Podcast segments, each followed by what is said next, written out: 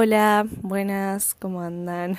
Bienvenidos a un nuevo episodio de Que mierda es cultura. La verdad que es como la, no sé, sexta vez que grabo el inicio del capítulo porque del episodio hay una moto que está interrumpiendo cada dos segundos que no sé qué le pasa con el motor eh, que está re alto. Pero bueno, empecemos este episodio.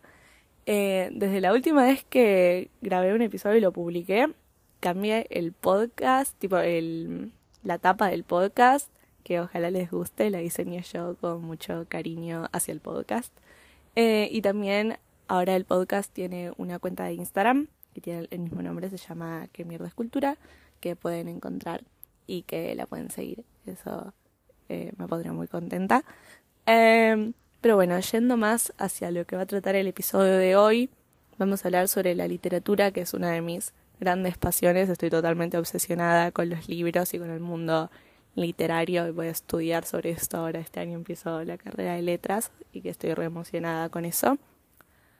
Pero bueno, yendo más a lo, a lo estrictamente del episodio, quería empezar contándoles que hay un libro que leí hace poco que me encantó, que se llama Conversaciones sobre la escritura, que es una entrevista que hace un hombre que se llama David Naimon, o supongo que se pronuncia algo así, donde entrevista a Úrsula K. sobre la escritura narrativa, la escritura de prosa y la escritura de ensayos. Y bueno, para quienes no saben quién es, Úrsula K. fue una escritora norteamericana que fue de las escritoras de ciencia ficción más influyentes del siglo XX y falleció hace unos pocos años. Y ella escribió libros como La mano izquierda de la oscuridad o La saga del mago de Terramar. Y también publicó, claro, eh, antologías de poemas y de ensayos que también recomiendo. Y es después de leer este libro que se me ocurrió como la idea para este episodio y voy a tratar tanto cosas como se mencionan ahí y en otras entrevistas de Úrsula, como también otras ideas y pensamientos que yo ya tenía en mi cabeza, pero que les di realmente una forma más coherente después de terminar este libro.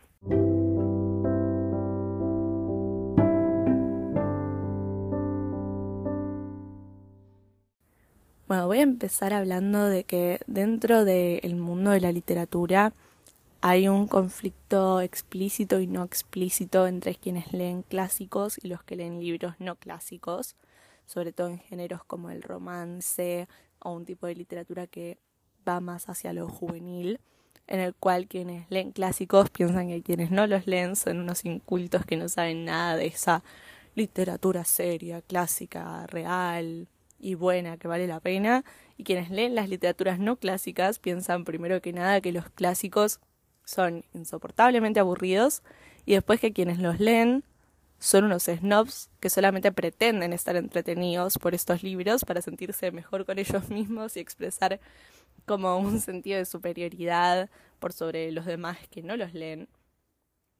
Y bueno, si esto es verdad o no y hasta qué punto, lo dejo al criterio de ustedes. Pero a lo que yo quiero llegar es que personalmente para mí el debate sobre qué tipo de literatura es mejor es totalmente absurdo porque son dos cosas diferentes creadas en diferentes épocas.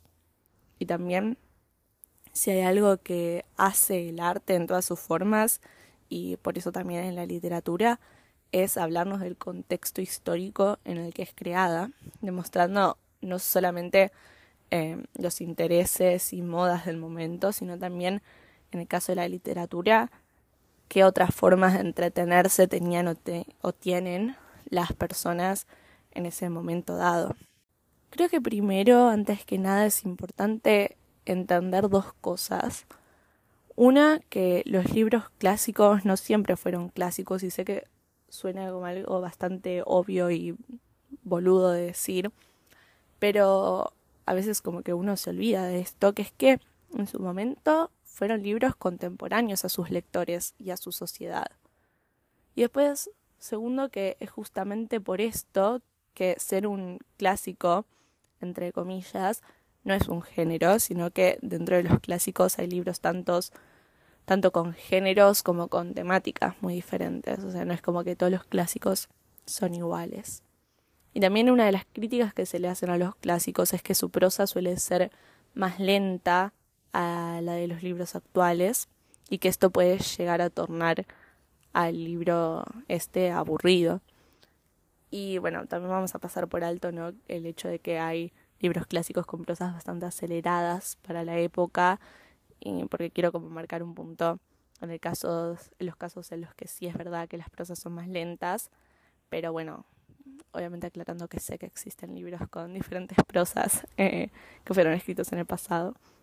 Pero bueno, ahora a la hora de leer un libro hay que tener en cuenta diversas cuestiones, como la influencia de otros autores en el trabajo de quien lo que hizo la persona a la que estás leyendo. Y si bien claramente esto no quiere decir que no exista la literatura innovadora y tampoco quiere decir que no estoy queriendo decir que los escritores se copian los unos a los otros. Es verdad que muchas veces los autores se inspiran en otros, no necesariamente en temas de las temáticas que abordan, sino también en las formas que tienen para abordarlas, porque los escritores son lectores también. Y también hay que tener en cuenta que si uno lee libros como por ejemplo Drácula, hay que tener en cuenta que en la época en la que este libro fue escrito, la literatura era uno de los pocos medios de entretenimiento para las personas y el único tal vez que, además de los juegos de mesa y demás, que podías hacer sin dejar tu casa. Y esto tiene un claro impacto en la cantidad de tiempo que el lector estaba dispuesto a darle al libro que estaba leyendo. Pero si no tenías ninguna otra forma de entretenerte, podías pasar horas y horas enfrascado en la lectura de, páginas y páginas, de largas descripciones, poco diálogo y mundos criaturas o situaciones que jamás habrías imaginado. Entonces no tiene ningún sentido esperar tener la misma experiencia y tiempos de lectura leyendo un clásico que una obra contemporánea de nosotros cuando esto cambió. Cuando, por ejemplo, palabras y expresiones que eran utilizadas por todos en ese momento ahora son tal vez desconocidas para nosotros y eso también nos dificulta más también la lectura de los libros, entre comillas, clásicos. Y hoy en día la literatura tiene generalmente otro tipo de escritura, tiempos y temáticas. Eh, siendo que es importante aclarar también, como lo hice recién cuando hablé de clásicos, que decir literatura de hoy en día es claramente también una generalización, ya que existen muchos géneros, temáticas y tiempos con los cuales los libros son escritos ahora. Pero me voy a estar refiriendo sobre todo a la literatura juvenil, que es como con la que yo estoy más familiarizada y me siento entonces no con más autoridad, pero como con más experiencia para hablar de este tipo de literatura. Y para em, comenzar a entender el cambio que hubo en la literatura en los últimos siglos e incluso en las últimas décadas, es importante entender lo mucho realmente que cambió el mundo. Y como dije antes, en la época en la que se escribieron la mayoría de los clásicos, la literatura era uno de los pocos métodos de entretenimiento. Con la llegada del cine, el radio artístico se amplía más. Porque la gente va a seguir leyendo ahora que tiene una manera novedosa de ver las historias en vez de leerlas. Y con la llegada de la televisión, el radio artístico se amplió una vez más. Y quién iba a necesitar, ¿no? La lectura, ahora cuando incluso desde la comodidad del hogar ibas a poder acceder a las historias. Pero bueno, por supuesto que ninguna de estas cosas resultó en el erradicamiento de la literatura, porque siempre existieron las personas que siguieron leyendo y como criaturas de hábito siguieron pasando el placer de la lectura y las ganas de leer a las siguientes generaciones. Pero ahora bien, en las últimas décadas llega el Internet, el radio artístico se amplía una vez más y viene acompañado de un mejoramiento, digamos, en los dispositivos electrónicos que ya existían previamente. Todo se vuelve mejor, mejor, mejor, mejor, más adictivo.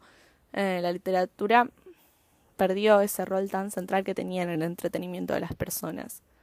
Pero ahora quienes acudían a ella no lo hacían solo por el gusto de entretenerse, porque tenían muchas más opciones de las cuales elegir y encontrar entretenimiento, pero sino también por el gusto y elección de leer. Y por último, en la última década se produce como la revolución del entretenimiento final, aunque sea final hasta ahora, que son la creación de los smartphones y con ellos las redes sociales. Y en los últimos años, de la mano de estas redes sociales, como TikTok, por ejemplo, la gente comenzó a pasar horas en sus celulares, cosa que antes no existía. Y ya ni siquiera veían una película, mucho menos leían un libro, sino que veían videos cortos de 15 a 30 segundos, 3 minutos, como muchísimo. Eh, videos donde la gente no se detenía a escribir ni hablaba de un tema en el que se pudiera explayar. poco a poco todo se convirtió como en esta manía compulsiva de ir al grano, ¿no? Todo comenzó a decirse de la manera más simplificada posible, trabajando para un algoritmo como si fuese, no sé, Dios este algoritmo, diciendo que otras personas se enamoraran de tu capacidad sobrenatural de ir al grano y, que sin pensarlo demasiado también fuesen al grano ellos y te sigan o le den like al videito que hiciste. Y esta sobreestimulación, que es la consecuencia de los miles de miles de videos de 15 segundos que puedes ver en un día, eh, en los que todos hablan de la misma manera, además de temas poco diferentes, esto genera, por un lado, la sensación de que el mundo gira cada vez más rápido y por otro, eh, un decrecimiento del tiempo que una persona le puede dedicar a algo sin aburrirse, teniendo tantas posibilidades de cosas para hacer. ¿Y por qué querría esta persona leer dos páginas sobre cómo alguien describe un atardecer si al mismo tiempo puede ver 10 videos diferentes sobre 10 temas diferentes? Y la literatura claramente no tuvo otra opción más que adaptarse a las nuevas exigencias producidas por los lectores. O, bueno, mejor dicho, no la literatura, sino el mundo editorial. No tuvo otra opción más que hacer esto.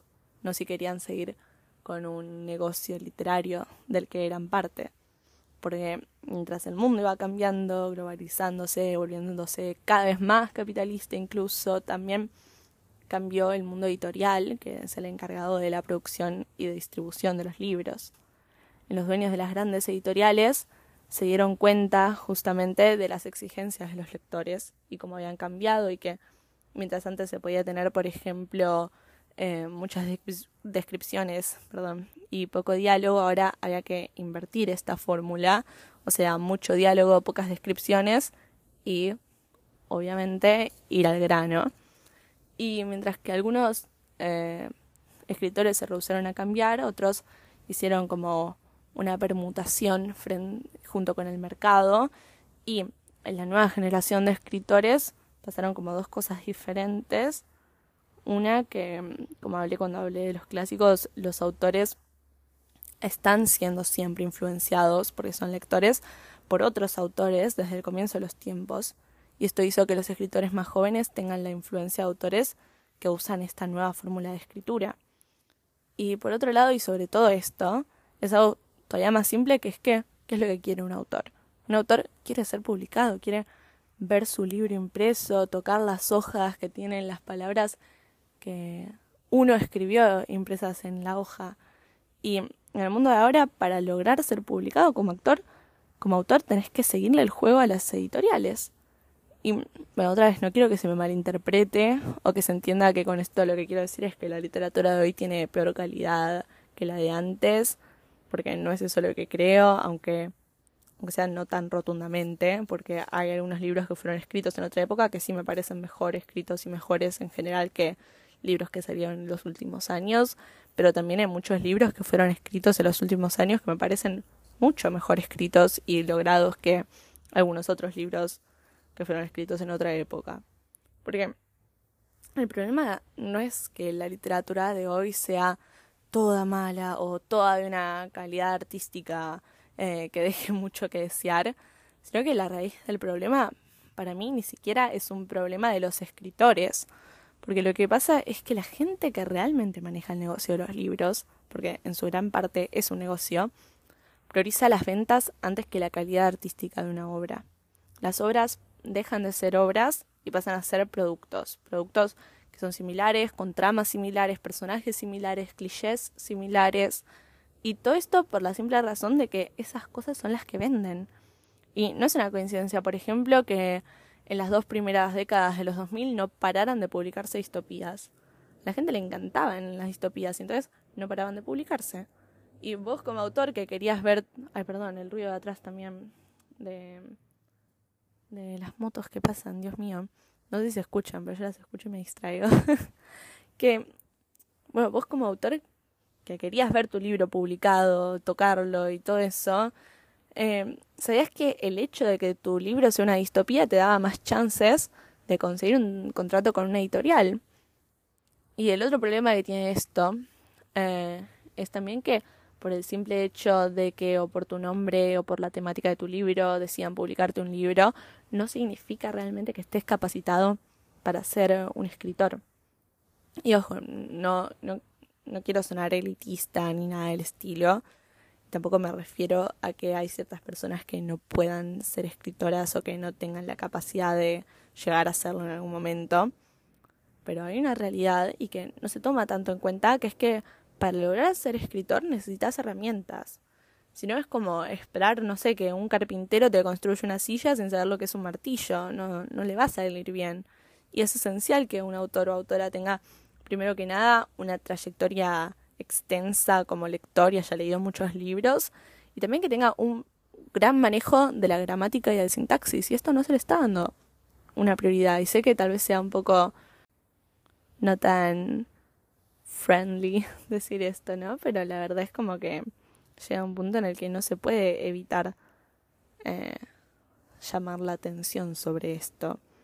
Y la culpa de que esto no pase, de, este, de esta prioridad la gramática del sintaxis, por ejemplo, es también del sistema educativo, en Argentina en particular, pero también en muchas otras partes del mundo que tienen sistemas educativos parecidos, que es que, a ver, si no te enseñan cuando estás siendo alfabetizado la importancia, la terrible importancia que tiene poder formular oraciones, frases, textos coherentes, o que tengas un vocabulario extenso y que sepas hacer uso de la gramática de tu idioma, es muy difícil que puedas dejar fluir esa prosa o prosa que hipotéticamente podrías llegar a tener. Y esto no va solamente para los autores tampoco, sino para todos y también para los editores. Porque no sé si a ustedes les pasó, pero muchísimas veces a mí me pasó de leer libros que tienen muchas frases que están mal escritas sintácticamente. Y es realmente una pena que ni el autor ni el editor se den cuenta de eso a la hora de corregirlo. Y eso también habla no solo bueno de esta falla en el sistema educativo, sino también eh, como de lo prioritario que se vuelve el vender el libro y publicarlo lo antes posible, yendo a este, yendo al grano, eh, que ni siquiera hay alguien que se tome el tiempo de hacer una corrección extensa del libro, como todo el departamento de marketing termina valiendo muchísimo más que el departamento de edición en las editoriales. Y me gustaría leer eh, una frase que hizo Úrsula K. en el libro que les conté, eh, donde habla justamente de esto. Me dice, no les damos a las personas las herramientas necesarias para que escriban. Nos limitamos a decirles, tú puedes, o cualquiera puede escribir, tú ponte a ello y verás. Pero para poder publicar algo hacen falta herramientas. dejo la cita sigo, que uh, el problema eh, de la literatura de ahora no es que le falte calidad, no es que por las circunstancias actuales del mundo, la globalización, el capitalismo, las redes sociales o lo que quieras, ya no se puedan encontrar obras de calidad. Porque eso es mentira y además quien piense eso claramente no leyó lo suficiente de obras actuales. Pero también es importante tener una mente crítica, tanto como lector y como escritor, sobre todo incluso, para darse cuenta de qué cosas son parte del arte y cuáles son partes del negocio. Porque no deberíamos dejar, y esto es claramente mi opinión, no algo objetivo, pero no creo que deberíamos dejar que las ventas de los libros terminen corrompiendo uno de los artes más lindos que existen en el mundo, y que aunque sea personalmente es de los que más me gustan.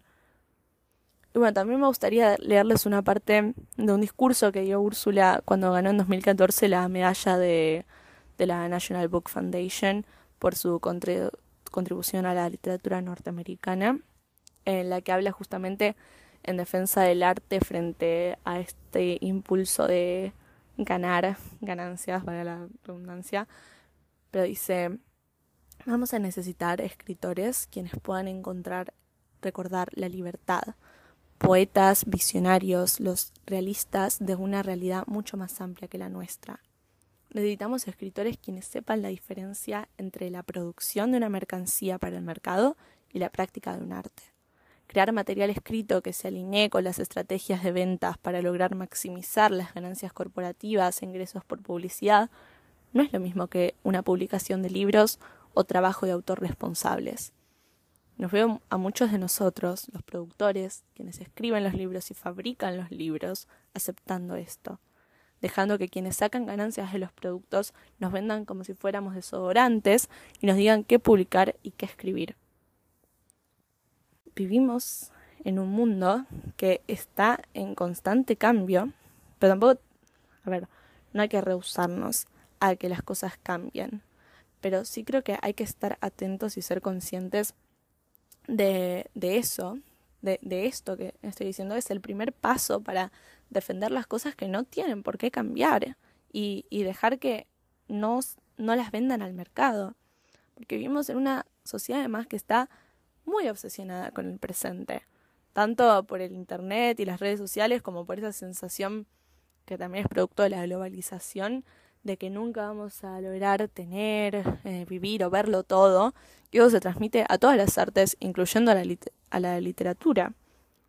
Y bueno, me gustaría también leerles otra cita del libro que les hablé. Yo no paro con Ursula K. Últimamente, pero bueno, me encanta esta mujer. Eh, que dice: El presente es como un estrecho haz de luz en la oscuridad.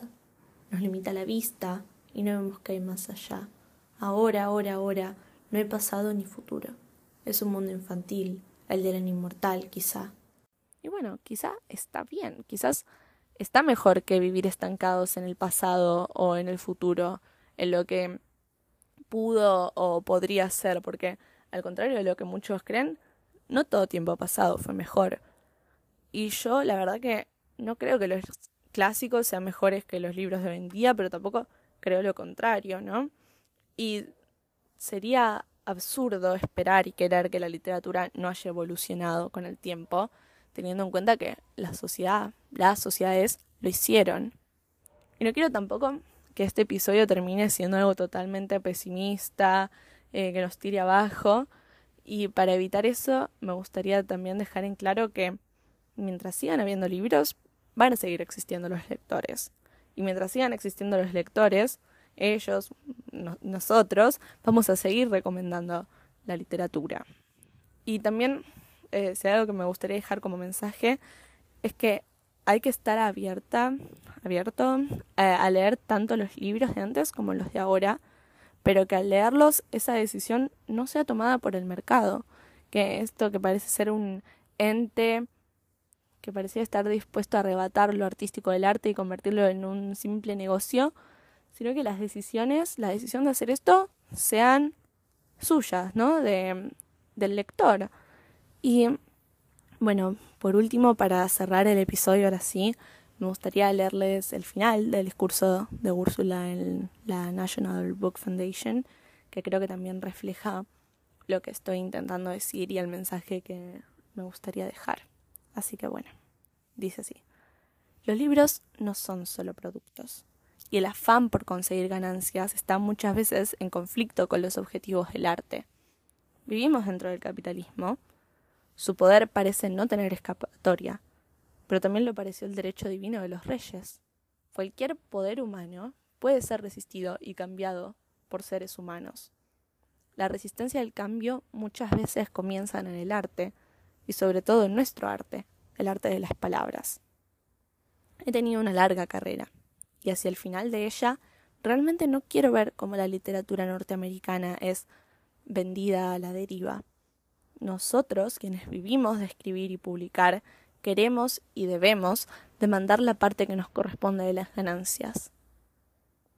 Pero el nombre de nuestro hermoso premio no es ganancia, es libertad.